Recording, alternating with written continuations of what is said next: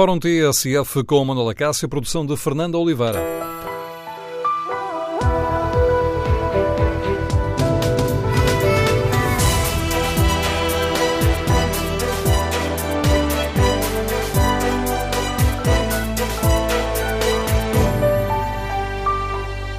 Bom dia, no Fórum TSF de hoje queremos ouvir a sua opinião sobre a situação política que atravessamos. Pedrógão Grande e Tanques marcam a entrada numa nova fase para o Governo? A demissão dos três secretários de Estado envolvidos no caso das viagens pagas pela Galp deixa o Governo fragilizado? E António Costa devia não aproveitar a saída destes três secretários de Estado para avançar com uma remodelação mais profunda do Governo. Queremos ouvir a sua opinião. O número de telefone do Fórum é 808-202-173, 808-202-173. Se preferir o debate online, pode participar escrevendo a sua opinião no Facebook da TSF ou na página da TSF na internet. Em tsf.pt pode ainda dar conta daquilo que pensa, respondendo ao inquérito que fazemos. Perguntamos se António Costa deve fazer uma remodelação mais profunda do Governo Ora, os primeiros resultados dão vantagem ao sim. 73% dos ouvintes eh, que já responderam a este inquérito respondem sim. Queremos ouvir a sua opinião. A tragédia de Pedrógão Grande e o roubo de armas em Tancos revelaram fragilidades do Estado e deixaram o governo debaixo de críticas eh, numa altura em que o Primeiro-Ministro foi uma semana de férias. O regresso a Lisboa de António Costa fica marcado por esse pedido de demissão de três secretários de Estado envolvidos no caso das viagens pagas pela Galp ao Euro 2016. Em causa estão três homens considerados importantes na estratégia económica e financeira do governo. Fernando Rocha Andrade, secretário de Estado dos Assuntos Fiscais, peça essencial na estratégia fiscal do governo, estava agora envolvido na questão da, da, revisão dos escalões do IRS para o próximo orçamento e desempenhava, por isso, também uma função importante nas negociações para a elaboração do Orçamento de Estado para 2018. João Vasconcelos é o secretário de Estado da Indústria, criou a iniciativa Startup Portugal, liderou o programa de inovação Indústria 4.0, foi um dos rostos desse hum, evento internacional Web Summit. Por fim, Jorge Costa Oliveira, o secretário de Estado da Internacionalização, no Ministério dos Negócios Estrangeiros, ele tem a pasta da diplomacia económica, sendo o rosto do programa Internacionalizar, que visa o reforço da presença das empresas portuguesas no estrangeiro. Ora, estes três homens pediram admissão, pediram eh, na sequência de terem pedido para serem erguidos, no caso do que ficou conhecido como o Galp Gate, para se poderem defender das acusações, uma vez que a Galp já foi constituída erguida e terão sido constituídos outros arguídos no âmbito deste processo. A informação recolhida pela TSF e pela generalidade da imprensa indica que a remodelação se vai limitar por uma substituição de secretário de Estado. O Diário Notícias escreve mesmo hoje na manchete que os ministros estão de pedra e cal, mas há uma informação que vai no sentido contrário. O Correio da Manhã avança com uma informação diferente, garante que o Ministro da Defesa, Azeredo Lopes, sai do Governo ainda esta semana. Na sequência, dos pedidos de exoneração três secretários de Estado, um, o CDS-PP Vem recordar que há um ano pediu a demissão do Secretário de Estado, reforçando críticas ao comportamento do Governo neste caso. Nuno Magalhães, líder parlamentar do CDS, em declarações à TSF, disse esperar que agora o Governo não demore mais um ano até responder aos pedidos de demissão da Ministra da Administração Interna e do Ministro da Defesa. O CDS não só foi o primeiro, como um ano depois mostra que teve razão. Eh, o Governo continuou, eh, na altura, em estado de negação, preferiu a lealdade política à realidade dos factos e àquilo que era óbvio, e a verdade é que um ano depois o CDS teve razão, um ano depois a realidade mostrou que o CDS teve razão. Na altura, o. Ministro dos Negócios Estrangeiros e de Estado veio dizer que iriam, iriam aprovar um código de conduta e com isso bastava. Não bastou, como se viu. E já agora, que o Sr. Primeiro-Ministro deu de si e voltou ao país, que também faça com que não seja preciso um ano para que o Sr. Ministro da Administração Interna e para que o Sr. Ministro da Defesa Nacional, por todos os motivos que todos conhecemos, estão manifestamente fragilizados, não tenhamos todos que esperar um ano para perceber que, evidentemente, não podem continuar no governo. As críticas de Nuno Magalhães, líder parlamentar do CDS, o vice-presidente da bancada parlamentar do PSD, Carlos Abreu Amorim, questiona o momento escolhido para estas decisões e exige mais esclarecimentos ao governo. Diz que os portugueses querem saber o que mudou. O PC não pede demissões de governantes. Agora, se estas razões, que são as razões que aconteceram há um ano, hoje levam a demissões, provavelmente essas demissões já poderiam ter ocorrido. Ora, se não ocorreram, por alguma razão foi. Afinal, o Código de Conduta não serviu para nada. O Código de Conduta está, neste momento, a ser aplicado. Nós não sabemos. Na altura foi-nos dito que estava tudo resolvido e que não se devia falar mais no assunto. Pelos vistos, não só se falou, como teve estas consequências tão graves. Porquê agora? O que é que leva a que, neste momento, com o país a viver a situação em que está, o que é que leva a que estas, estas possam acontecer? Nós queremos saber aquilo que se passa. A informação que, neste momento, foi dada no comunicado que é conhecido é uma informação parcial, é uma informação que não esclarece, é uma informação que até levanta mais dúvidas. As perguntas e as acusações de Carlos Abreu Amorim, vice-presidente do grupo parlamentar do PSD. Ora, com todos estes dados em cima da mesa, queremos ouvir a sua opinião. A demissão dos três eh, secretários de Estado envolvidos no caso das viagens pagas pela Galp fragiliza o governo? António Costa deveria aproveitar para fazer uma remodelação mais profunda? Queremos ouvir a sua opinião. Número de telefone do Fórum 808-202-173. 808-202-173. E, numa análise mais global, a tragédia de Pedrógão Grande e o assalto de armas em Tancos marcam a entrada numa nova fase do governo? Queremos ouvir a sua opinião. Iniciamos o debate com a leitura política do Pedro da Silva. Bom dia, Pedro, bem-vindo ao Fórum. Este debate de hoje é em boa parte suscitado, para além da admissão dos três Estados de Estado, pelo eh, artigo que assinas esta semana no, no, no Expresso, teu artigo eh, habitual, eh, onde perguntas eh, se o governo está a entrar numa, numa nova fase da, da vida política. Ora, estamos, de facto, numa nova fase e estas demissões são mais um empurrãozinho nesse sentido? Olá, Manuel. Antes de mais, estás-me aqui a pôr uma grande responsabilidade sobre os meus ombros. Mas eu, eu, eu, a tua pergunta e a pergunta de abertura do fórum, uma das várias perguntas de abertura, mas aquela mais de fundo, eu diria que a nova fase não começou agora, ou seja, não começou com, os, um, com as tragédias de Pedrógão, com a tragédia de Pedrógão e com o assalto a Tancos. De certa forma, estes dois acontecimentos, estes dois eventos, vieram focalizar e sublinhar e dar visibilidade a um processo que eu acho que já estava a decorrer e que está a decorrer a partir do momento que os resultados orçamentais de 2016 são positivos e que Portugal sai do procedimento por déficit excessivo. Eh, de certa forma, há um sucesso na frente orçamental que significa uma nova fase na política portuguesa. E eu, quando digo nova fase, nem sequer falo por relação ao último ano e meio. Diria que é por relação à última década. Na última década, todos os governos foram avaliados, de uma forma ou de outra, pela sua capacidade de consolidar as contas públicas ou de falhar nesse, nesse objetivo eh, e pela prestação na economia e no emprego. E o que nós temos assistido nos últimos tempos, por exemplo, quando o Governo abriu a porta à antecipação de uma discussão orçamental para 2018, um, com um conjunto de reivindicações de setores profissionais, de corporações, de sindicatos, um, o que nós percebemos é que a agulha mudou, uh, o enfoque político mudou uh, da consolidação, se bem que naturalmente a consolidação permaneça na agenda, e, e, passou, de certa forma, eh, para a prestação dos serviços públicos, quer sob a forma de reivindicações de eh, corporações, quer da avaliação que é feita da prestação de serviços públicos. De certa forma, eh, numa, de um modo dramático, foi isso que esteve em causa em Pedrógão. Eh, o Estado e a prestação de serviços nas áreas de soberania e de proteção civil eh, falhou. E é também isso que esteve em causa em Tancos. Quer dizer, houve uma falha numa função de soberania importante, desde logo guardar as armas.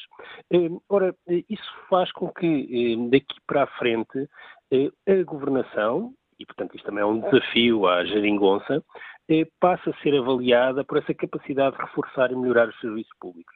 E já não tanto como até aqui, apenas pelos resultados orçamentais. Isso vai continuar a estar presente necessariamente, e ainda bem, mas cada vez mais a discussão política vai ser em torno eh, dos serviços públicos, quer seja na educação, quer seja na saúde, mas também nas funções de, soberania. Eh, e é essa a nova fase que contrasta com o último ano e meio, mas também com os últimos, eh, com a última década. E isto muda, a meu ver, bastante as regras do jogo, desde o ponto de vista da orgânica e das escolhas do governo, quer naquilo que interessa, porque quem está no poder é naturalmente o Partido Socialista apoiado eh, pelo PCP e pelo Bloco de Esquerda, na forma como estes três partidos eh, se relacionam, porque isto coloca um desafio que eu acho que ainda não teve resposta uh, da parte dos três partidos. Não há uma capacidade de ter algum tipo de estratégia comum naquilo que tem a ver com a melhoria da qualidade dos serviços públicos. Para além do artigo que assinas no Expresso aqui no uh, Bloco Central com o uh, Pedro Marco Lopes, também refletiste sobre esta questão, defendido, defendendo precisamente uh, que este novo momento político implica uma nova estratégia. E onde é que, a teu, em, em, tua opinião, se pode enquadrar aqui a questão destas, destas demissões? São uma situação paralela ou contribuem também para este momento difícil que, que o Governo atravessa? São uma situação paralela e contribuem para um momento difícil, porque julgo que o motivo eh, que aliás é um motivo que deve motivar reflexão, eh, não tem nada a ver com, com esta dimensão de que falava, nem nada a ver com o que tem sido a agenda política dos últimos tempos, eh, tem a ver com uma fronteira que eu acho que em Portugal passou a ser demasiado tenue, demasiado tenue mesmo, e por vezes assustadoramente tenue, entre aquilo que é um juízo político que nós podemos fazer sobre o comportamento de membros do governo, no caso, e um juízo penal. Hum, eu compreendo e julgo que hum, toda a gente compreende e, aliás, imagino que os próprios eh, e as declarações que fizeram no verão passado foram um pouco nesse sentido, que houve um erro político hum, em terem aceito aquelas viagens eh, para ir ver eh, um jogo do europeu. Mas uma coisa é o juízo político que nós podemos fazer, outra coisa é passar a haver um ilícito eh, com base eh, nesse erro político. Eu acho que isto, eh, de facto, estamos a caminhar por um território um, por vezes assustador naquilo que são o exercício de funções públicas. Quer dizer, eu acho que estamos aqui a passar várias fronteiras onde há uma criminalização sistemática da atividade política, mesmo quando ela é suscetível de serem feitos juízos políticos eh, negativos e críticos. Um, e, quer dizer, eu, eu, temo que daqui a pouco tempo já ninguém esteja disponível, pelo menos pessoas normais não estejam disponíveis a ter responsabilidades políticas, porque há sempre uma incerteza de sobre elas pairar um espectro de criminalização eh, da sua atividade, que é verdadeiramente assustador. E, e mais assustador, porque aqui já é um, uma avaliação subjetiva que eu faço, é porque, estranhamente, eh, isto acontece exatamente eh, com aqueles que menos motivos certamente haverá para que isso aconteça. E, portanto, mais uma vez, temos este padrão muito português em que há uma capacidade de identificar e apontar ilícitos a pessoas que têm comportamentos que não são, do ponto de vista criminal, eh, criticáveis eh, e depois eh, outros passam sempre à margem disto. Isto é muito preocupante e assustador e não compreendem exatamente também a verdadeira extensão do que está em causa, acho que ninguém compreende, porque há notícias até um pouco contraditórias na comunicação social, mas devo dizer que não consigo perceber como é que a constituição de arguídos de pessoas que aceitaram uma ida a um, jogo de futebol e isso é suficiente, e que, aliás, levanta uma outra questão que eu acho que também convém ter, suscitar reflexão.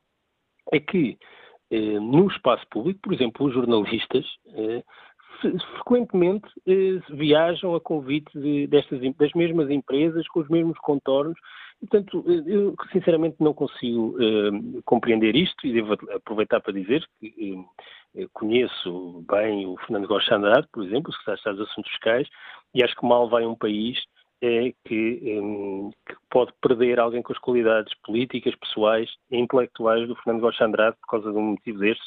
Acho que o, o, país tem muito a perder com isso, mas devo dizer que isto acho, acima de tudo, um tema que merece alguma reflexão sobre, mais uma vez, uh, os caminhos uh, e os poderes uh, que o Ministério Público tem e a forma como influencia, de facto, a atividade política cotidiana, porque uma coisa são os juízes políticos, outra coisa são os juízes criminais e, infelizmente, em Portugal essa fronteira é demasiadamente tenue.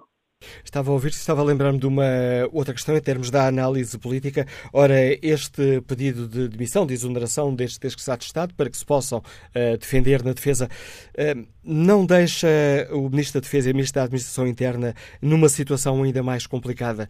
Então estes já e os ministros continuam lá? Hum. Bom, aí são questões uh, diferentes. É que eu dizia que há aqui uma simultaneidade, mas são temas diferentes. Um, os ministros da Defesa e Administração Interna estão objetivamente fragilizados politicamente, um, porque se não estivesse não era possível estarmos todos os dias a falar da sua fragilidade uh, política. E coloca-se uma questão de responsabilidade política, e aqui já não tem nada a ver com eventuais acusações uh, pelo Ministério Público, mas sim um problema de responsabilidade política. E devo dizer que separo, apesar de novamente os temas serem simultâneos, têm características distintas. Bom, quanto à Ministério da Administração Interna, a partir do momento que se abriu este procedimento da criação de uma comissão técnica independente que vai avaliar exatamente o que se passou naquele caso específico, eh, é complicado eh, quem está de fora, quem está a comentar e a opinar, eh, ter conclusões definitivas sobre o papel e a ação de quem tutela aqueles serviços. Nós já podemos ter alguns sinais, mas acho que também agora o tempo é de esperar.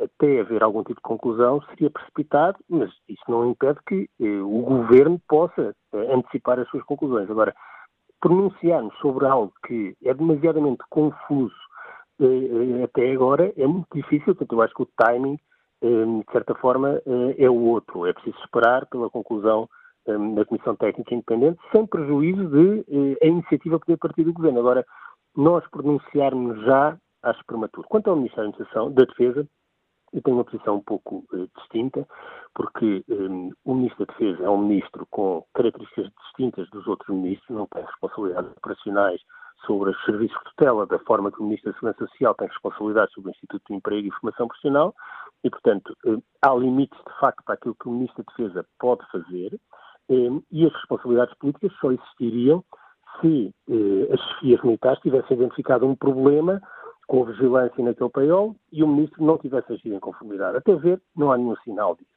Mas há um outro tipo de responsabilidades políticas, que é as responsabilidades depois eh, do assalto. E eu aí acho que o ministro andou eh, muito mal. Eh, andou muito mal porque eh, as primeiras declarações foram no sentido da desvalorização do incidente, porque o incidente tem uma gravidade que obrigava a uma comunicação formal ao país e não eh, a uma entrevista, eh, ela própria confusa e desvalorizadora, e porque havia uma cadeia de responsabilidade que devia ter eh, sido acionada naquele momento e isso não aconteceu. E, portanto, parece-me que, tendo em conta as especificidades da instituição militar, aquilo que são as responsabilidades posteriores ao assalto, o ministro não teve a postura e a atitude que eu acho que era mais adequada e, portanto, a responsabilidade política não é no assalto, mas aquilo que foi a gestão política do assalto eh, posteriormente. Já vai longa aqui esta nossa conversa, mas gostava ainda de perguntar, Pedro Adão Silva, se consideras que o Primeiro-Ministro deveria aproveitar esta oportunidade para fazer uma remodelação mais aprofundada, mudando alguns ministros. Hum. bom, hum, há, duas coisas sobre isso. Uma tem a ver com aquilo que são os timings que os primeiros-ministros tentam eh, escolher para fazer remodelações. Normalmente, os primeiros-ministros eh, tendem a não fazer remodelações a pedido da oposição. Portanto, quando as oposições estão a pedir a remodelação, primeiros-ministros tentam naturalmente gerir o seu próprio eh, tempo e eu diria que eh, o primeiro-ministro provavelmente na, na, sua cabeça eh, pensaria numa renovação, porque isso era natural, corresponderia a meio, essencialmente, da legislatura, eh, corresponderia a tal nova fase eh, depois das eleições autárquicas. Depois há uma outra eh, questão e que tem a ver com a experiência anterior. Hum, não é a primeira vez que um governo do PS encontra-se nesta posição singular de ter bons resultados na economia e nas finanças públicas eh, e ter dificuldades na gestão das áreas de soberania. Isso aconteceu com António Guterres, numa altura em que o desemprego estava abaixo dos 5% eh, e em que os ministros da Defesa e da Administração Interna se sucediam em catadupa sem que nós conseguíssemos acompanhar exatamente os motivos e quem eram os ministros. Acho que já temos pouca memória disso, mas houve ali uma fase do guterrismo em que isso aconteceu. Ora, eh, António Costa ou Augusto Santos Silva, para pensar nos dois primeiros nomes do governo, faziam parte desse governo e têm memória eh, dessa experiência eh, de remodelações eh, em sucessão nas áreas de soberania e provavelmente não guardam uma boa memória. Portanto, eu diria que a questão do timing agora, ou um timing escolhido pelo Primeiro-Ministro, e a experiência de muitas remodelações nas funções de soberania eh, com António Guterres e o impacto que isso tem numa coisa que eu acho que é muito importante e que todos, aliás, ouvi o professor André Moreira a dizer isso, que aliás no fórum da TSF, a importância que tem, independentemente das críticas que possamos fazer à proteção civil, aos bombeiros, à, à GNR, eh, aos militares, eh, às Forças Armadas, a importância que tem preservar estas instituições para além eh, destas críticas. E, portanto, eu acho que nestas áreas também alguma estabilidade é avisada. E isto leva-me a crer que talvez neste momento eh, a remodelação mais alargada não ocorra eh, e provavelmente ela venha a acontecer num outro tempo. A análise do Pedro da Silva lançar o debate no Fórum TSF. Queremos ouvir a opinião dos nossos ouvintes. Pedro Algum Grande Tanques marcam a entrada numa nova fase do governo? A demissão dos três secretários de Estado eh, envolvidos eh, na polémica das viagens pagas eh, pela Galp fragiliza ou não o Executivo? E António Costa deveria aproveitar para fazer uma remodelação mais profunda do governo? Queremos ouvir a sua opinião. Número de telefone do Fórum 808-202-173. 808-202-173. Que opinião sobre estas questões tem o gestor António Rebelo, que nos escuta em Aveiro? Bom dia. Bom dia, António Rebelo.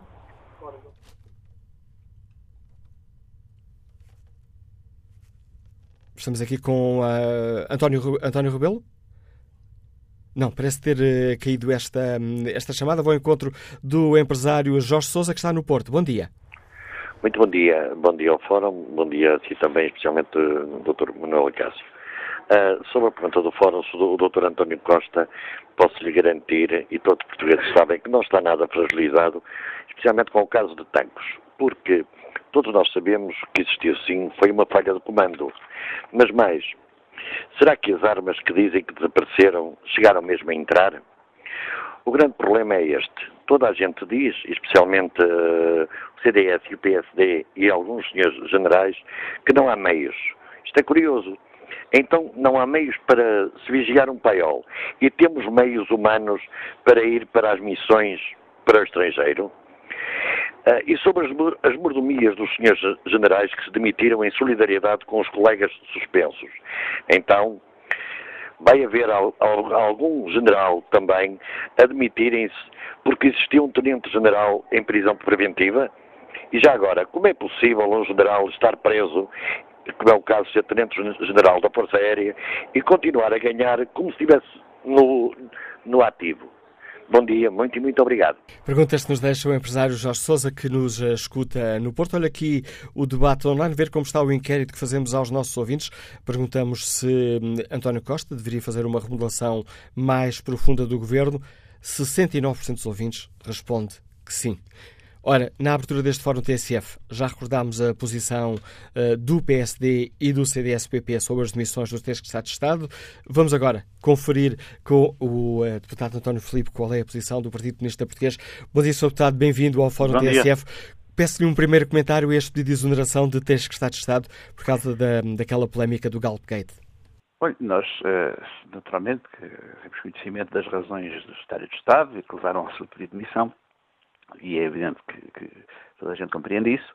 Agora, uh, uh, o PCP nunca colocou como questão essencial, relativamente a qualquer governo, saber quem são as pessoas que em concreto ocupam os cargos. Naturalmente isso não é, não é irrelevante, mas em todo o caso aquilo que mais nos preocupa relativamente aos governos não são as pessoas que executam as políticas, mas precisamente as políticas que são executadas. E, portanto, essa é que é a principal preocupação que temos se o secretário de Estado uh, é este ou é outro, isso, a responsabilidade política do governo é que nos interessa e não propriamente a responsabilidade pessoal deste ou daquele.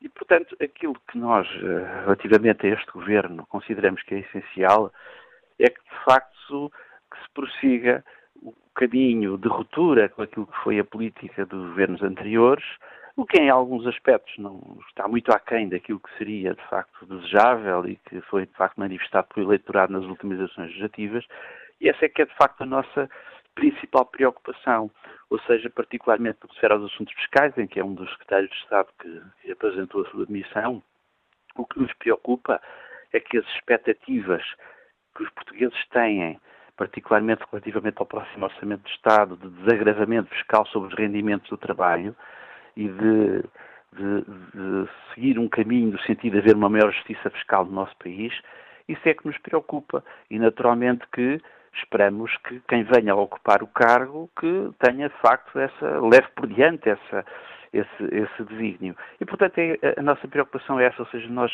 relativizamos a questão das pessoas, de saber quem são os ministros ou secretários de Estado com quem uh, com quem temos que trabalhar e com, enfim, que que tem que responder perante o país, mas fundamentalmente é a razão das, das, das, políticas que são levadas a cabo. E, portanto, enfim, agora são estes secretários de Estado, amanhã serão outros.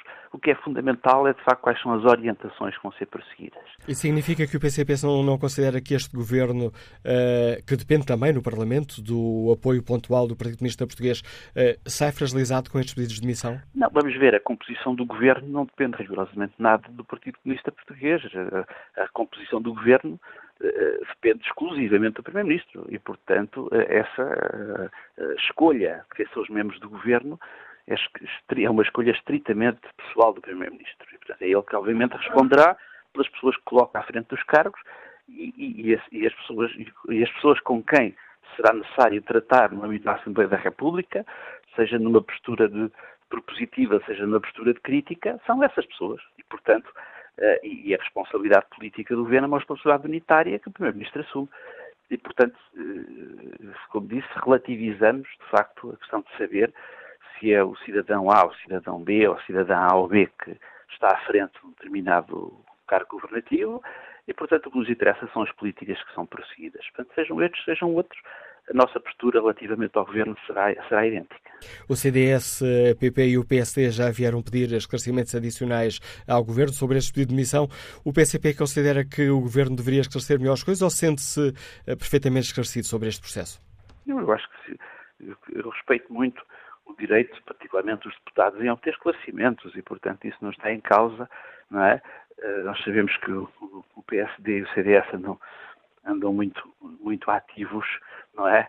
andam muito agitados no sentido de procurar branquear aquela que foi a, a política de perseguir uns quatro anos e meio em que infelizmente estiveram no governo e, portanto, procura naturalmente, até com a, com a agitação natural que decorre do facto de, dentro de pouco tempo, voltarem a estar a contas com o eleitorado nas eleições autárquicas. Portanto, isso é, isso, essa agitação do PSD e do CDS é, é, é compreensível, dado que tudo aquilo que andaram a dizer aos portugueses durante quatro, horas, quatro anos e meio está claramente desmentido pela vida e, portanto, eh, faz parte de, da tentativa de sobrevivência política do PSD e do CDS. Mas isso, naturalmente, que tudo o que seja pedido de esclarecimento na Assembleia da República, nós não temos nada a opor.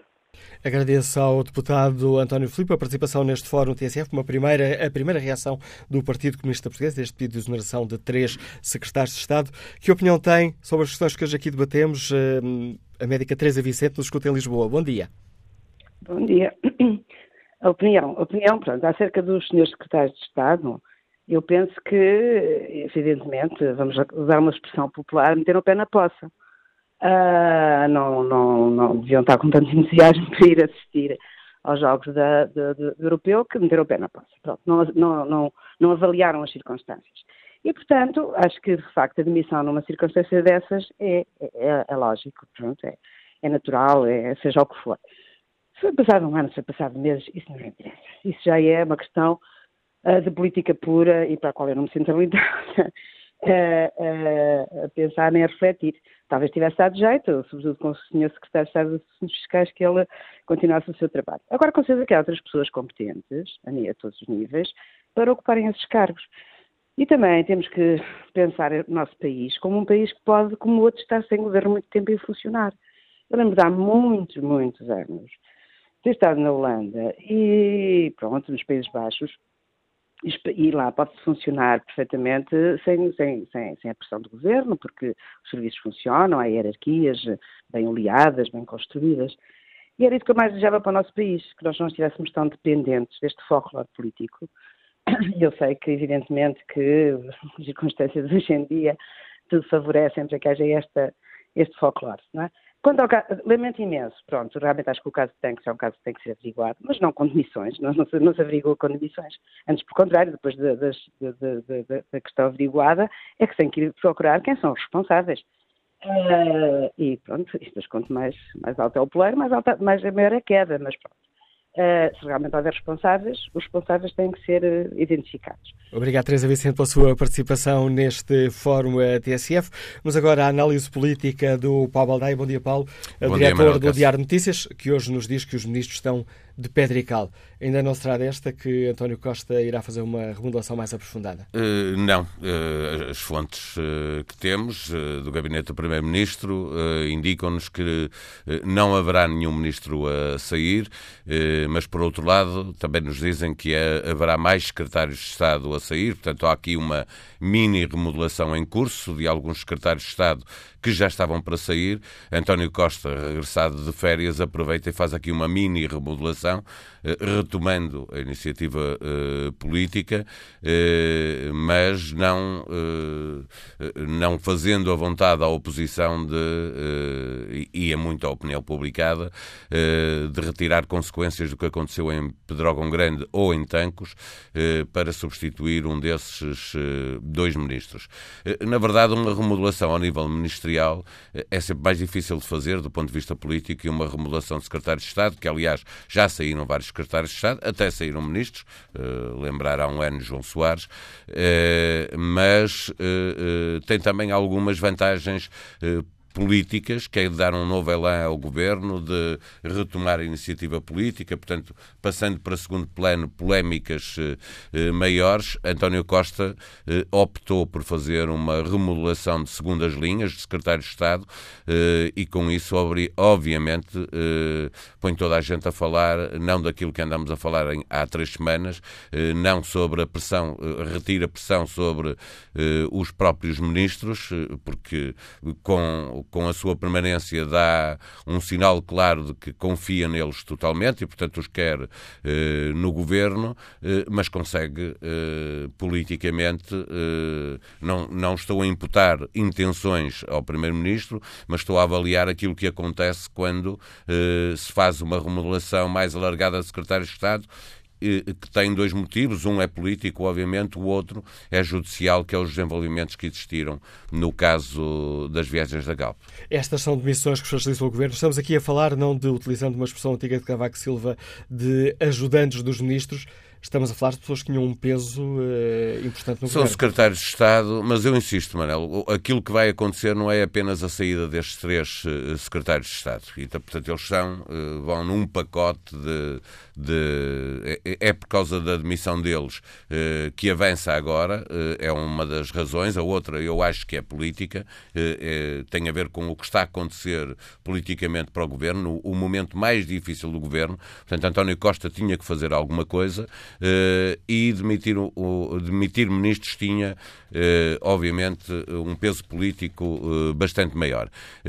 acontece que há, de facto, estes três secretários de Estado que saem, de três ministérios diferentes, são secretários de Estado muito importantes. Rocha Andrade, o país inteiro sabe o que ele está a fazer, porque ele é o ministro, fiscais, o ministro dos Assuntos Fiscais. Exatamente, é, é o homem que, que, cobra impostos e tem, portanto, toda a gente se lembra dele mas é eh, um ministro com um peso político muito grande eh, e, eh, obviamente, também é assim com Vasconcelos na, na indústria e o secretário de Estado da Internacionalização está ligado a uma coisa que tem estado a correr bem na economia portuguesa, que tem a ver com as exportações. Portanto, são três secretários de Estado que têm um peso específico dentro do próprio governo, mas não deixam de ser secretários de Estado e sairão juntamente com outros, portanto, eh, diluindo a importância destes três estarem a ir embora, porque vão mais, eh, e, portanto, haverá aqui uma mini remodelação com vários secretários de Estado a sair. Eh, cumpre a parte boa de uma remodelação, que é dar um novo elan ao governo, que é desviar temas mais complicados para o governo para um segundo plano, pondo-nos a falar sobre esta mini remodelação, eh, cumpre essa parte que é boa para qualquer governo, dando um novo elan, eh, mas eh, consegue evitar eh, o, o pior, que era ter que tirar eh, ministros, eh, porque isso tem, obviamente, um peso político bastante superior à saída de secretários de Estado. Esta hum, entramos de facto numa, em tua opinião, numa, numa nova fase da política portuguesa. O xadrez mudou ou nem por isso? Uh, mudou, uh, sim. Eu, eu, não sei muito bem o estado de graça é uma coisa que vai acabando, não acaba de vez. Uh, e começa, aliás, na, na opinião publicada antes de chegar à opinião pública. O estado de graça de um governo, que todos têm, há uns que dura mais tempo, outros que dura mais, menos tempo, Uh, depende muito uh, do da forma como a opinião publicada de uma, de, uh, globalmente vai avaliando o governo. É evidente que depois de Pedrógão Grande e de Tancos, uh, a opinião publicada ficou bastante mais, passou a ser muito mais exigente com o governo e, portanto, isso significa que o governo tem agora um problema acrescido na governação que tem a ver com a comunicação e este, os governos do Partido Socialista têm sempre uma, um, dão sempre uma grande importância à comunicação eh, e, portanto, há aqui um, um, um, problema para o governo. O Estado de Graça vai começar a desaparecer, porque de, da opinião publicada para a opinião pública eh, as coisas vão acontecendo a um, outro ritmo, mas obviamente que as pessoas, eh, quando ouvem os fóruns, quando veem os debates sobre política e começam a notar que há uma, uma diferença depois destes acontecimentos, elas próprias vão interiorizando as fragilidades que o, que o governo tem e, portanto, a partir deste, deste, destas três semanas, deste Pedrógão Grande, a vida ficou mais complicada para, para o governo e para António Costa. A análise o Paulo Aldeia, diretor do Diário Notícias, comentador de política nacional da TSF. Estamos quase a terminar esta primeira parte, temos ainda cerca de dois minutos, três minutos de programa. Vamos ao encontro do geógrafo António da Rocha, que nos escuta no Porto. Bom dia. Eh, muito bom dia. Eu gostava de dizer, eh, relativamente a toda esta problemática, o seguinte. Em primeiro lugar, lamentar a saída de três uh, técnicos competentes que muito uh, estiveram a fazer pelo país e a mim o que me interessa é o país, já que não me sinto representado no espectro partidário. Agora, temos que ver outra situação. É lamentável que os juízes portugueses tenham uma agenda e estejam a interferir no processo eh, político-partidário. Há um ano que é esta questão da, do, dos, dos, famosos uh, bilhetes uh, para assistir ao Euro 2004, ao Euro, portanto, está para decidir. Neste momento, todos nós sabemos que os juízes têm um contencioso com o Governo, nomeadamente com a Ministra da Justiça. E isto não é mais nem menos do que um aviso, uma chantagem que os juízes portugueses estão a fazer ao governo. Portanto, ao colocarem uh, Escária, que é amigo pessoal do Primeiro-Ministro, na condição de arguído. Já agora deixe-me só é dizer, evidente... para os ouvintes que não sabem, é o assessor económico do Primeiro-Ministro. Exatamente. Estão, os juízes portugueses estão descaradamente, uh, obscenamente, a participar no, no, no processo político. Fica-lhes mal, estão eles próprios a assumir eh, que são funcionários administrativos, não, não são órgão de soberania, e isso eles, os juízes, têm de uma vez por todas de dizer o que querem e ao que venham. Assim, não. Relativamente uh, aos partidos políticos, nomeadamente o PSD e o CDS, eh, eu tenho que dizer o seguinte: foi chocante ontem ver o deputado Amorim, que não vou dizer como é que é conhecido aqui no Porto, uh, portanto, a intervenção que ele teve, porque é um indivíduo cuja coerência uh, não pode ser tida em conta. É preciso lembrar que vão fazer agora quatro anos que o Sr. Amorim, candidato à Câmara de Nova de Gaia, chorou para ranho no fim do processo e disse que nunca mais fazia porque se ia retirar da política porque estava completamente desiludido. Pelos vistos, nós não podemos levar muito a sério este senhor e bom seria que ele regressasse à universidade uh, para poder uh, deixar o, o, campo livre a pessoas mais competentes do PSD. A análise crítica do geógrafo António da Rocha que nos liga do Porto, que peço desculpa por interromper nesta fase já do fim do seu raciocínio, mas temos de terminar aqui esta primeira parte, já ultrapassei quase um minuto. Retomamos o debate já a seguir às notícias das 11.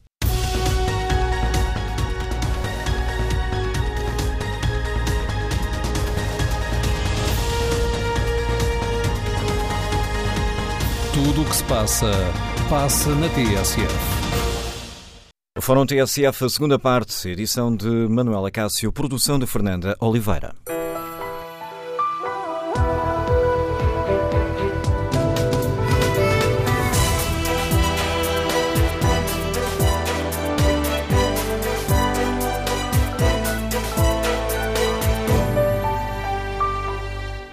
Retomamos o Fórum TSF, onde analisamos a atual situação política e perguntamos aos uh, nossos ouvintes uh, se entramos numa nova fase da vida política, uh, muito marcada pela tragédia de Pedrogo e do roubo de armas em Tancos, e a admissão de três secretários de Estado envolvidos no caso das viagens pagas pela Galp. Fez ou não o Governo?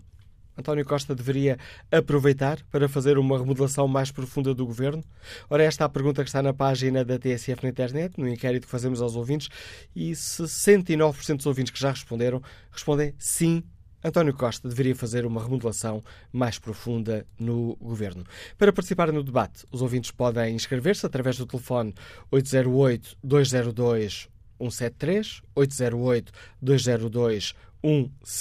173 808 202 173 3 ou podem escrever aquilo que pensam no Facebook da TSF ou na página da TSF na internet. Foi isso que disse Rogério, foi isso que fez Rogério Gonçalves, que escreve: Não vislumbro nada de novo neste jogo político, quando se é permissivo perante o Ministro da Defesa, que diz que nada sabia da logística de tanques, está tudo dito. Em todo o contexto, a culpa morrerá solteira e pouco mudará no domínio da responsabilidade, cada um por sua conta e risco, escreve Rogério Gonçalves. Que opinião tem o engenheiro civil eh, António Santos, que nos liga de Matosinhos? Bom dia. Bom dia, Dr. Manuel Cássio e a todos os ouvintes do Fórum. A minha opinião, acho que hum, isto vai se manter exatamente tudo na mesma, não vai haver mudanças nenhumas.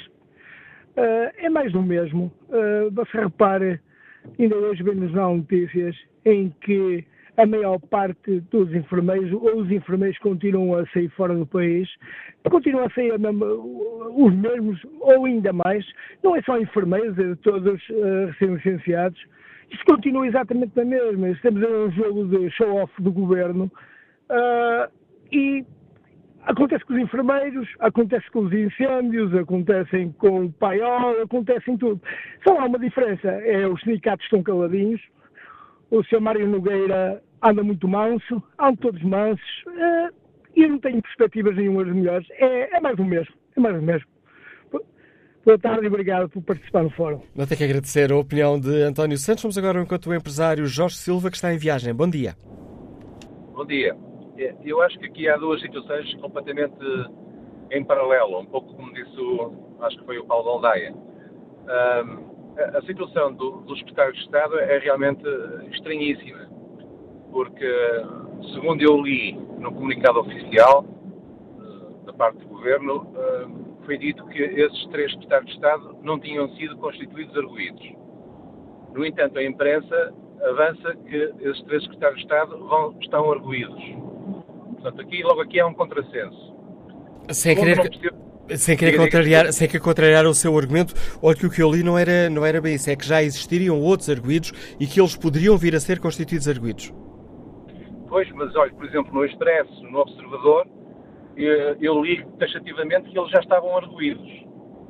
Penso não estar a fazer confusão. Mas pronto. De qualquer modo, há outra coisa que eu, que eu acho estranho. É, é que, passado um ano, está a ver? Portanto, isto foi há um ano, e, e, agora é que realmente sai esta situação, da, da, agora é que os secretários de Estado pedem a, a admissão. Isto é estranhíssimo, não faz qualquer tipo de sentido. Eles, uh, se quisessem ter pedido admissão, pelo iam feito naquela altura. Estranhamente, isto é uma coisa completamente estranha. Uh, Paulo Aldeia diz que isto é uma forma de, de, de, de António Costa tomar as rédeas da, da situação. Eu não concordo nada com isso eu acho que, eu até disse em, em, em, tom de piada, já fiz um comentário em que disse que isto é uma forma de António Costa comemorar um ano, uh, o facto de estamos a fazer um ano da, da, conquista do europeu, quer dizer, para comemorar decidiu demitir três secretários de Estado. Isto não faz sentido nenhum. Isto realmente, uh, a mim, faz-me uma grande surpresa. Aliás, isto já vem na sequência e agora encaixa na outra situação, das outras duas situações, essas sim muito mais graves, são as de Pedrógão Grande e as de, e as de Tancos, onde realmente até agora, o que é, na minha perspectiva, completamente surreal, ainda não há ninguém que tenha assumido responsabilidades.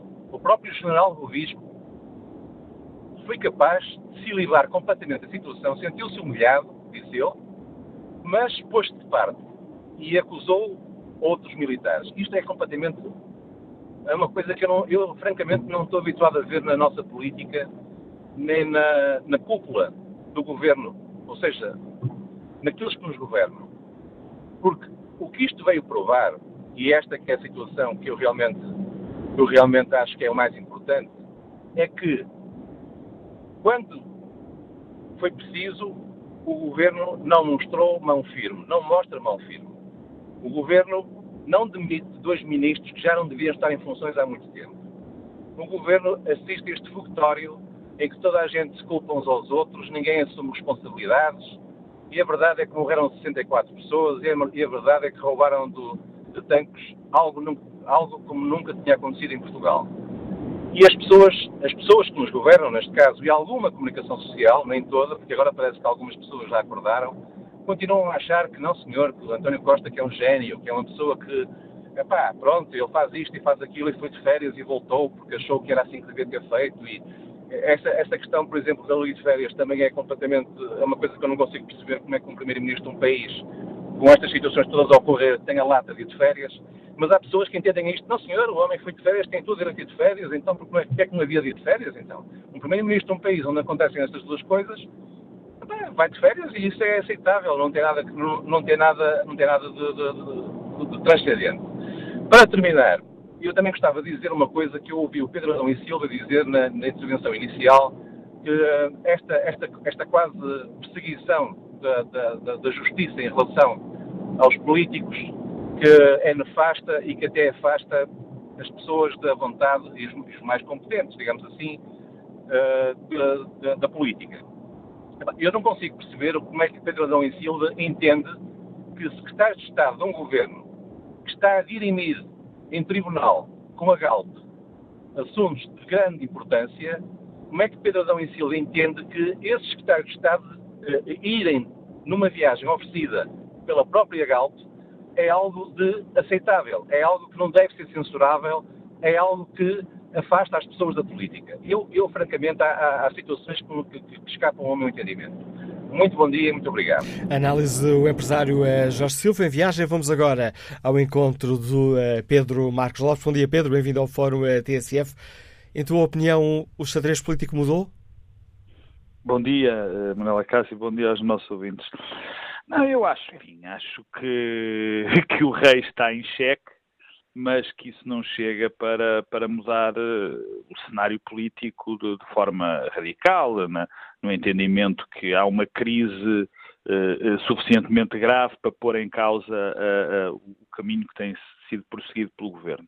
Eu acho que há aqui duas ou três dimensões que, que interessa analisar em relação, em relação à, à tua pergunta. A primeira tem a ver com o caso de Tancos e o caso de Pedrógão, e, e eu, nesse aspecto, uh, tenho uma opinião que, que, tem a ver com o seguinte: quer dizer, eu estou convencido que estes dois, dois fenómenos, estes dois acontecimentos trágicos, um profundamente trágico e o outro, enfim, muito preocupante, podem ser vistos como uma ponta do, de um iceberg muito grande. Ou seja, que em duas das funções fundamentais uh, do Estado eh, existam problemas graves de funcionamento. Problemas que conduzem, que podem conduzir a uma espécie de uma crise, essa sim profunda, nessas duas funções. E para tal eh, é fundamental que haja uma, uma, uma, uma grande reflexão sobre o papel do Estado e se nós fomos ou não além daquilo que deveríamos ir no alargamento das funções do Estado. Bem sei que a crise provocou problemas de funcionamento em muitos setores e também sei, hoje vou saber, mas isso é a minha convicção só, que o Estado foi demasiado além das suas funções e que deixou as suas as funções que não pode deixar de, de executar eh, exemplarmente, como a questão da segurança, como a questão da defesa e em, e, em parte também na questão da justiça, deixou esses, esses, locais bastante desprotegidos e esses não os podem estar. E isso terá mudado bom, a, forma como os portugueses olham para o governo? É provável que sim. Agora, há um, há um provável que sim neste momento. Agora, eu acho que estes dois ministros que estão já mortos eh, politicamente, que estão à espera de ser substituídos, eh, tanto a, a, a Ministra da Administração Interna como a Ministra da Defesa, eh, sejamos, enfim, claros, já estão demitidos. Nós não sabemos é quando é que eles sairão, se serão esta semana, ou daqui a um mês, ou de seguir aos autárquicas, mas são dois ministros que estão demitidos. E eu estou convencido que com estes problemas nessas funções importantes, é muito provável que António Costa substitua estes ministros por ministros com muito peso político. E isso que não fez numa primeira, numa primeira fase, porque nem Constança Urbano de Souza, nem Azeredo, uh, uh, uh, Azeredo Silva são, Azeredo Lopes, Lopes, peço desculpa, são pessoas com muito peso político, são pessoas, aliás, com baixo peso político e que têm que ser demitidos, na minha opinião, porque uh, não, não, não estiveram à altura dos acontecimentos, nem Constança Urbano de Souza, de maneira clara, os seus serviços, os serviços que ela tinha sobre a sua supervisão, sobre o controle direto, falharam, falharam tremendamente, e não só isso, a, a, a, a senhora Ministra, a seguir, teve uma, uma, falta de liderança, uma conduta, muito, demasiada emoção e, e muito pouca ação, que se percebe que, enfim, hum, provavelmente a, a, a senhora é muito competente, mas que mostrou numa altura vital que não era capaz. E a mesma coisa se diga do Ministro da Defesa, que obviamente não tem essa supervisão sobre, o, sobre o, os militares, mas a sua conduta posterior àquela nefasta entrevista,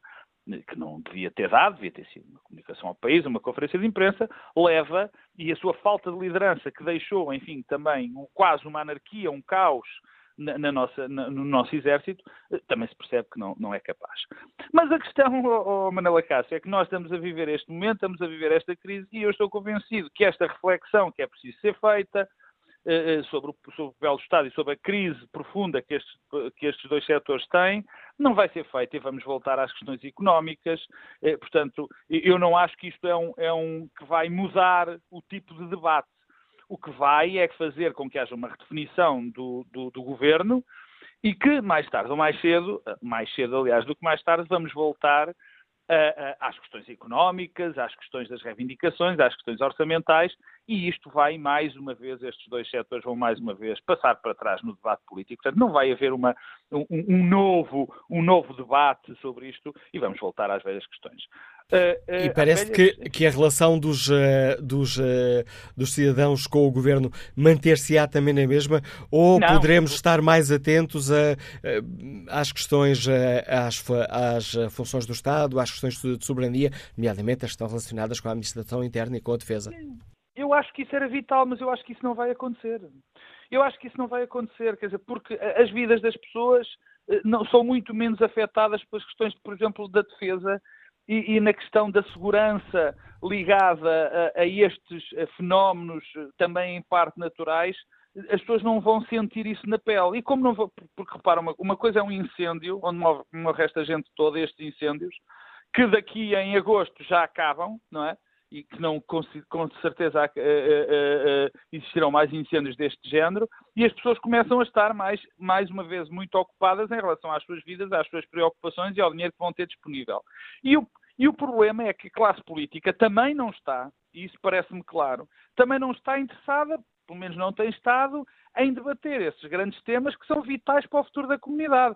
Isto é, um, isto é um, um, um, um, pensamento pessimista da minha parte. Eu acho que a classe política devia estar, e todos nós, como cidadãos, devíamos debater de uma maneira séria e olhar muito mais, eh, muito, de uma maneira muito mais sólida para a questão das funções do Estado e para estes problemas, mas isso não vai acontecer, porque os cidadãos não vão sentir isso na pele eh, rapidamente, porque somos um país seguro, porque as questões da, da defesa, porque as questões da segurança pessoal são muito mais importantes com uns incêndios que de vez em quando se dão, ou que estão numa altura que são gravíssimos, mas depois as pessoas não vão pensar nisso.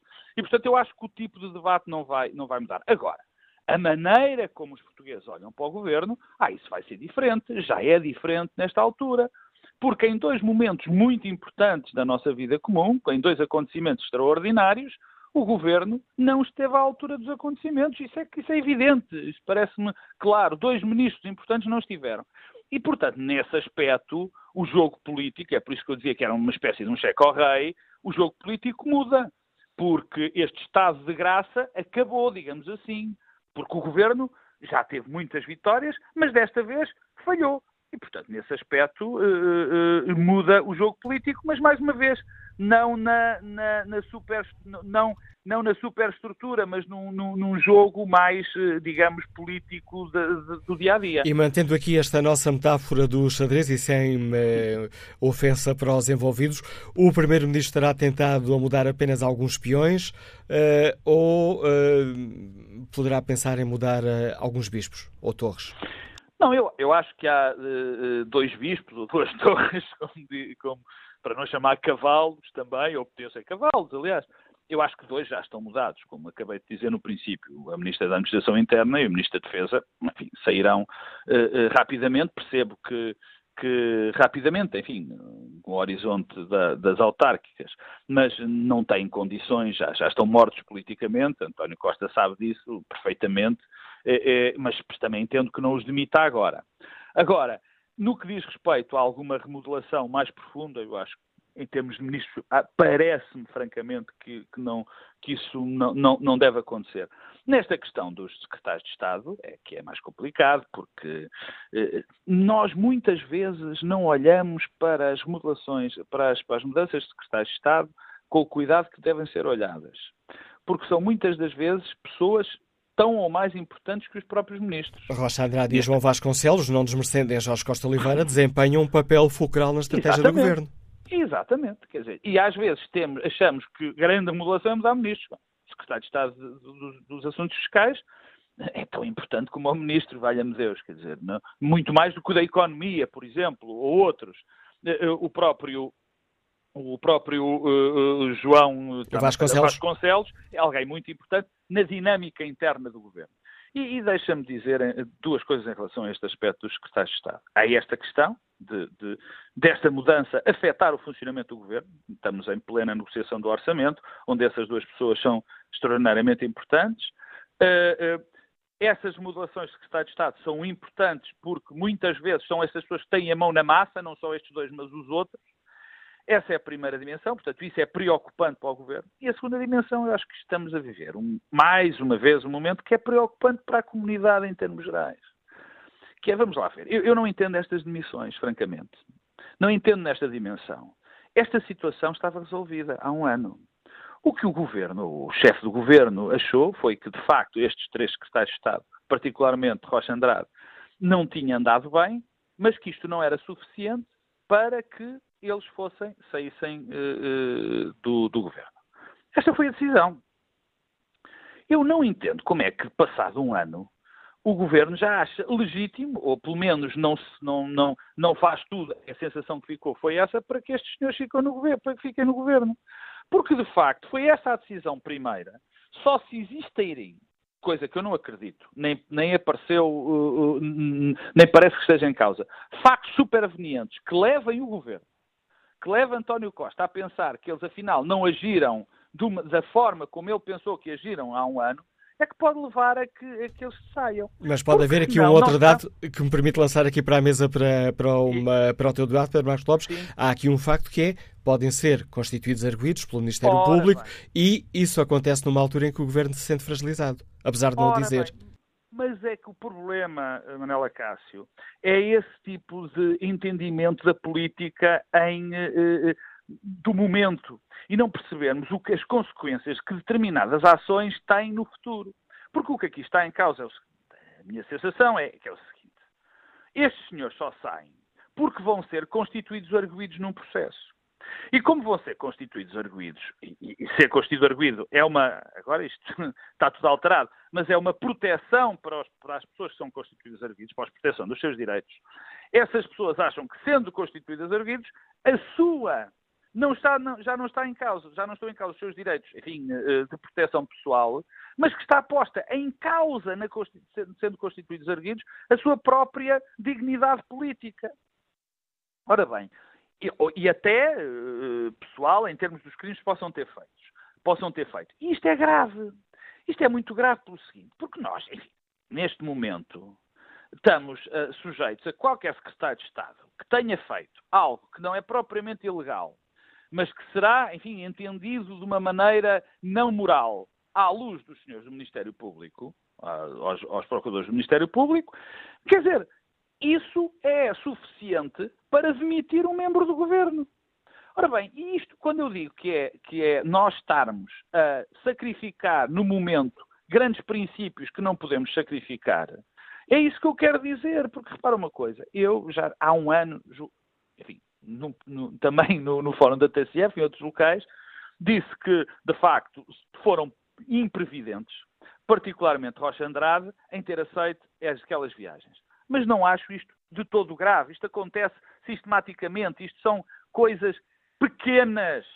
Quer dizer, por muito que as pessoas custa admitir, são coisas pequenas, sem qualquer importância, eh, que podem ter entendimentos pela, pela, opinião pública eh, mais complicados, mas que não são. Eh, de facto, são coisas habitualmente normais que todos os jornalistas aceitam, que membros do governo, pessoas em lugares de desfia aceitam, são, são, são presentes ridículos. Vamos lá ver se a gente se entende. Mas pronto, entendo que o governo achasse que não estava muito bem. Agora, uh, isto levar. Ah, e depois fala-se de Rocha Andrade. É verdade que Rocha Andrade tinha um problema, com, os, os, os assuntos fiscais têm um problema com a Galp. Mas eu também tenho notícias em relação a isso e, portanto, não devia ter aceito. Isso fique claro. Como os outros dois. Mas, enfim, é comum. Mas é bom que as pessoas saibam uma coisa. Todas as empresas do PS, PSI 20, PSI 20, vou, vou, vou repetir, todas as empresas do PSI 20 têm conflitos fiscais com o governo. Todas rigorosamente todas. Dir-me-ão, bom, então sendo assim, nenhum secretário de Estado pode aceitar sequer um jantar, sequer uma, uma viagem ridícula de, de, de, de meia dúzia de, de, 300 ou 400 euros a, a um episódio destes. Bem, eu, o que eu quero dizer com isto é que, primeiro, nós não podemos deixar que uh, o, o setor judicial, com todo o respeito, entre na política. Em segundo lugar, há aqui um conjunto de, de, de, de situações que já estão tratadas pelo, enfim, por este, finalmente, eh, eh, eh, código de ética do governo e do, do, dos representantes do, do, Estado. E, portanto, esses devem, devem, ser, devem ser cumpridos. E, e eu acho que nós devemos ter muito cuidado, porque eh, daqui a bocado não vamos ter ninguém para ir para o governo. Porque o nível, eu gosto do escrutínio, mas não gosto de caça às bruxas. E nós estamos a deixar que o populismo gere e que daqui a bocado a nossa democracia vai ser gerada, por, vai ser gerida por aquelas pessoas que são muito puras, muito morais, que não têm qualquer tipo de problema e eu sei normalmente onde vão parar esse tipo de regimes a análise do uh, Pedro Marcos Lopes, a quem agradeço também o contributo para a reflexão que hoje aqui fazemos no Fórum TSF.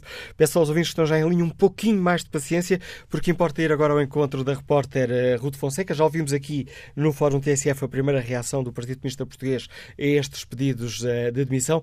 Vamos agora saber qual foi a primeira reação pelo Bloco de Esquerda, o que disse Catarina Martins a propósito da admissão do Secretário de Estado. Ruth?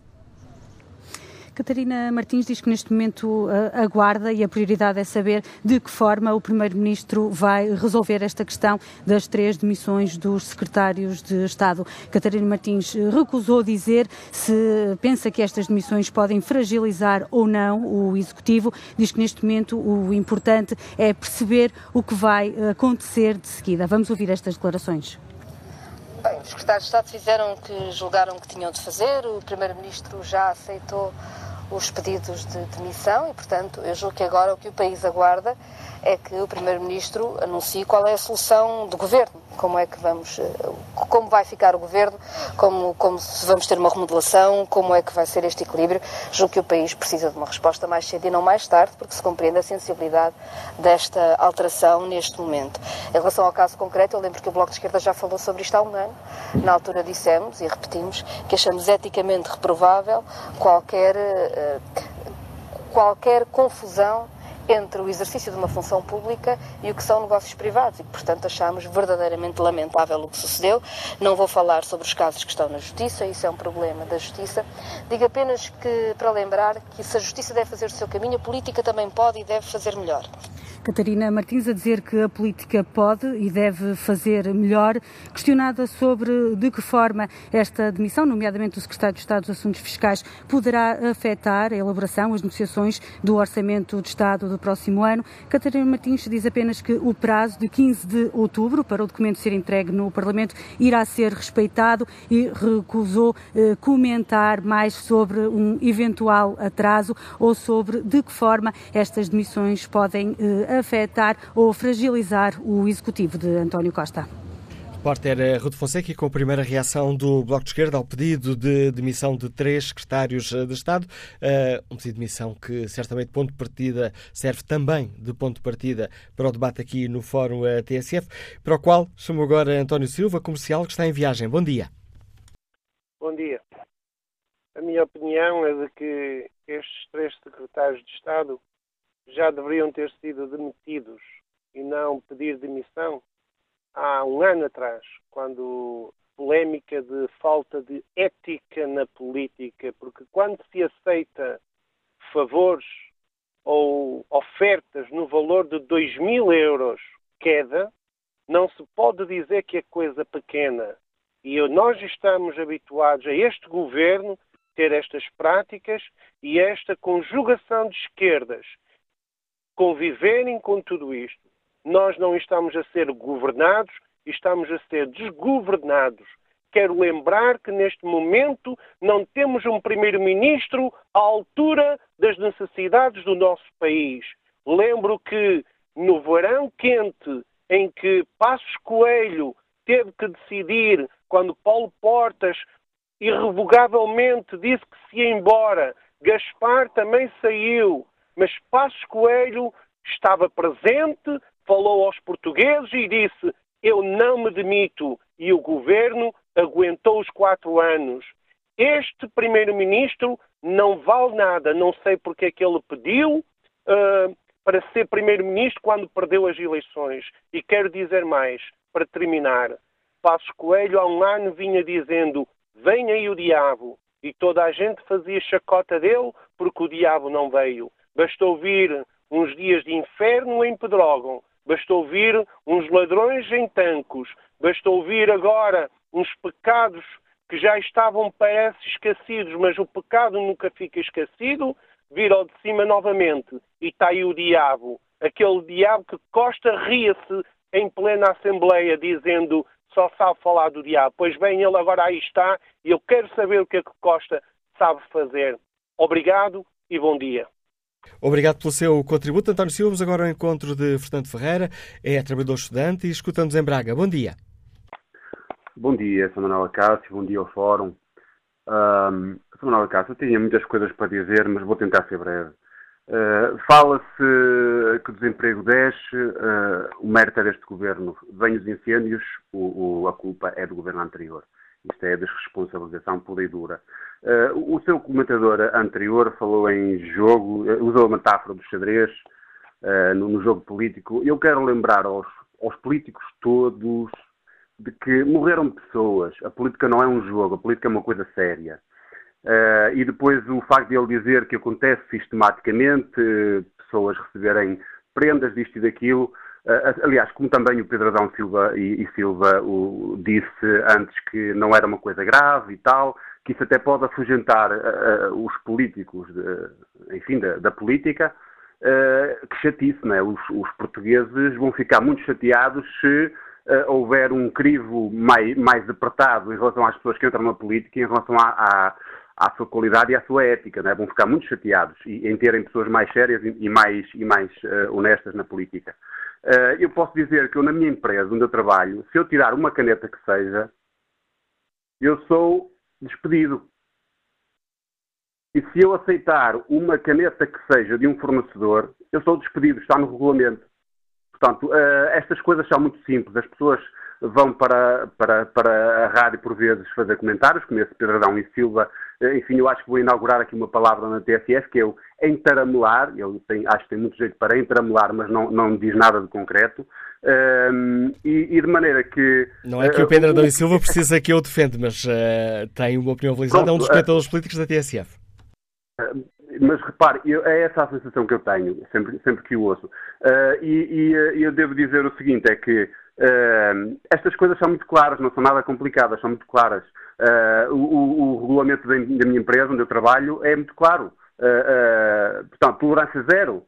E, e, nos políticos isso deve ser mais notório ainda, porque, repare, pecadilhos toda a gente tem, tem os tenho. Uh, toda a gente comete uma pequena falta, mas a partir do momento em que se aceita exercer um cargo político, uh, a pessoa tem que ter consciência e que tem que dar um, um, um exemplo que não ponha em causa uh, a sua imagem perante as pessoas, porque todas as pessoas estão a confiar nessa, nessa pessoa. E por falar em confiança, eu tenho ainda a dizer o seguinte, em relação aos ministros, se deviam remodelar, que é essa a pergunta do Fórum, um, se eu, eu, eu cumpri serviço militar se eu me recusasse a obedecer uma ordem, uh, eu ia para a cadeia. Ia para a cadeia militar. Não é?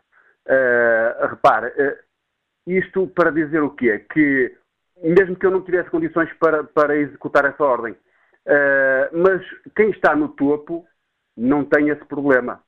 Tem é que apelar à sua consciência e perceber se tem condições para desempenhar as funções, as funções a que se candidata.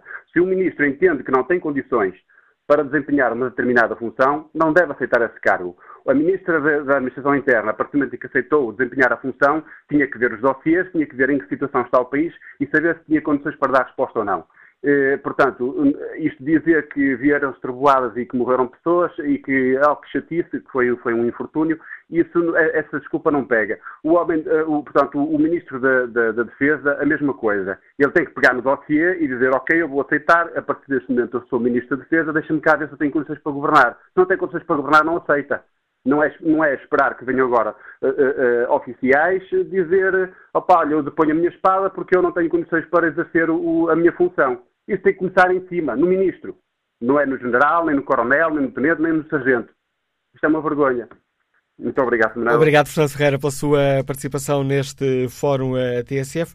Olha aqui o inquérito. Perguntamos na página da rádio na internet aos nossos ouvintes se António Costa deveria fazer uma remodelação mais eh, profunda do governo. O sim continua na frente, mas tem perdido boa parte da vantagem que tinha no arranque deste debate. 57% dos ouvintes consideram que sim, António Costa deveria fazer uma remodelação mais profunda, 40% consideram que não. Mas agora a análise política do Anselmo Crespo, diretor da TSF, editor de política aqui da TSF.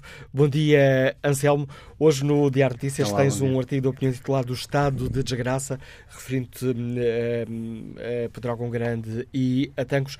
Este estado de desgraça, em tua opinião, pode mudar a forma como os portugueses olham para este governo? Eu acho que já mudou a forma como os portugueses olham para este governo eh, e olham sobretudo para o Estado em geral. Eh, não é que António Costa esteja com grandes problemas nas sondagens, quer depois de Pedrógão Grande, quer depois de Tancos e provavelmente também depois da demissão dos três secretários de Estado, até porque os portugueses valorizam em geral, eh, sobretudo, mais o lado financeiro do que propriamente este tipo de episódios e também porque essa esse descrédito que o Estado uh, tem estado votado não é uh, apenas uh, responsabilidade do último ano e meio do governo, é responsabilidade de décadas de falhas constantes do Estado com os cidadãos. Estas situações, quer as dos três secretários de Estado, quer a de Pedrógão Grande, quer a de Tancos, são mais pregos no caixão de um Estado que devia ser forte, e devia ser eh, protetor e devia defender os interesses dos cidadãos e devia, devia, defender, sobretudo, aquilo que é o mais importante numa democracia e o Estado claramente não o consegue fazer por episódios maiores ou por episódios mais pequenos. Isso vai provocando um desgaste na relação entre os cidadãos e o Estado e vai, sobretudo, afastando uh, os eleitores que, como vamos constatando em cada ato eleitoral, eh, a taxa de abstenção vai sendo cada vez mais elevada. Estes episódios não vêm contribuir em nada para, para aproximar os eleitores do Estado e este, em particular, da demissão dos três secretários de Estado, ou a situação em si, sobretudo, eh, demonstra logo à partida uma contradição enorme entre aquilo que foi a postura do Governo numa primeira fase e aquela que é agora a decisão, quer dos três secretários de Estado, quer do Primeiro-Ministro. E este, este pedido de missão acontecer neste preciso do momento do governo é um embaraço para António Costa? É um embaraço, uh, sobretudo, uh, exponenciado por estes dois episódios anteriores. Primeiro Pedrógão Grande e agora uh, o assalto em Tancos, a que se junta estas três demissões por parte dos secretários de Estado. Eu gostava de, de, de, Eu falava há pouco de uma contradição insanável em relação a este episódio das viagens pagas pela Galp por uma razão. Ou bem que o Governo acha que isto é uma prática corrente eh, e que não tem mal nenhum eh, três secretários de Estado ou um membro do governo aceitarem uma viagem paga por uma empresa a um jogo de futebol ou uma outra coisa qualquer, e essa pareceu ser a postura inicial do governo quando a notícia veio a público, foi eh, desvalorizar a situação ou bem que acha que não há nenhum problema em relação a isso, eh, e se acha isso, vai manter os três secretários de Estado, que foi a decisão inicial, eh, e não os demite agora só porque eles pediram para serem constituídos arguídos. O Estatuto de Arguído é um estatuto que defende uh, uh, os cidadãos e, portanto, para já uh, ser arguído não implica nenhuma nota de culpa, implica apenas que estes três secretários de Estado ou ex-secretários de Estado têm uma outra capacidade para se defenderem. E, portanto, se o Governo achou, como achou desde o início, que não havia nenhum problema, então não havia nenhum motivo para demitir estes três secretários de Estado ou para eles pedirem a exoneração. O, onde está a contradição é o Governo desvalorizar a situação, dizer que eles não fizeram nada de errado e, ao mesmo tempo, vir dizer que ia criar um código de conduta para que situações destas no futuro não se repetissem.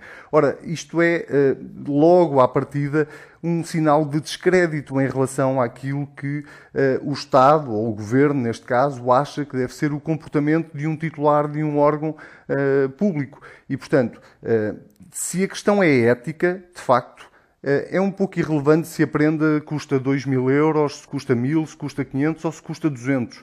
Se é ética, é ética e uh, não podem aceitar, ponto final.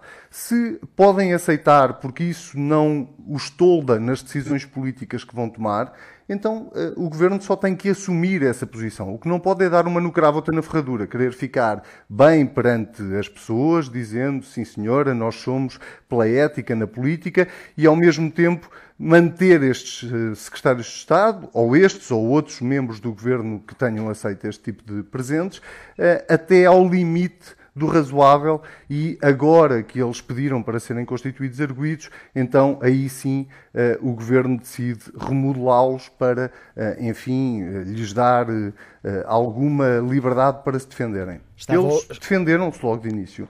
Ali, desculpa, estava a ouvir-te e estava a lembrar-me que o ministro, há cerca de um ano, o ministro Augusto Santos Silva, chegou a dar este caso como encerrado com uh, a decisão dos secretários de Estado reembolsarem o que foi pago pela Galp e a aprovação do Código de Conduta para os governantes que acabaste de referir. Tal e qual, é exatamente isso. Se o caso estava encerrado, se o governo entendeu que os secretários de Estado não tinham feito nada de errado e, portanto, podiam continuar no governo, apesar de, ao mesmo tempo, para ficar bem na fotografia, terem anunciado a criação de um código de conduta, como se fosse preciso um código de conduta para definir até onde é que é razoável um titular de um cargo político aceitar uma prenda. Se for até 500 euros ou até 150 euros, não tem drama nenhum, mas se for uh, mais de 150 euros, já começa a levantar um problema ético. Aqui a questão é tão simples quanto a mulher de César não basta ser séria, ela tem que parecer séria. E ela, para parecer séria, não eh, significa que não possa receber uh, ou que não possa aceitar ir ver um jogo de futebol à, final do Europeu de 2016. Não é isso que faz de um político mais sério ou menos sério.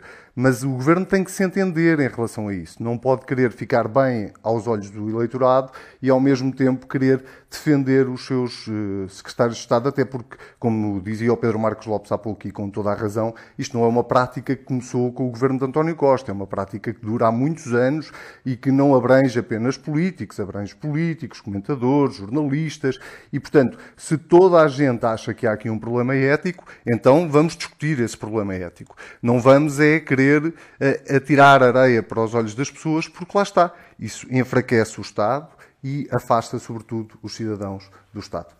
Ora, uh, sabemos que António Costa tudo aponta para, para esse facto, não irá uh, para já mexer uh, quanto à remodelação nos, nos ministros.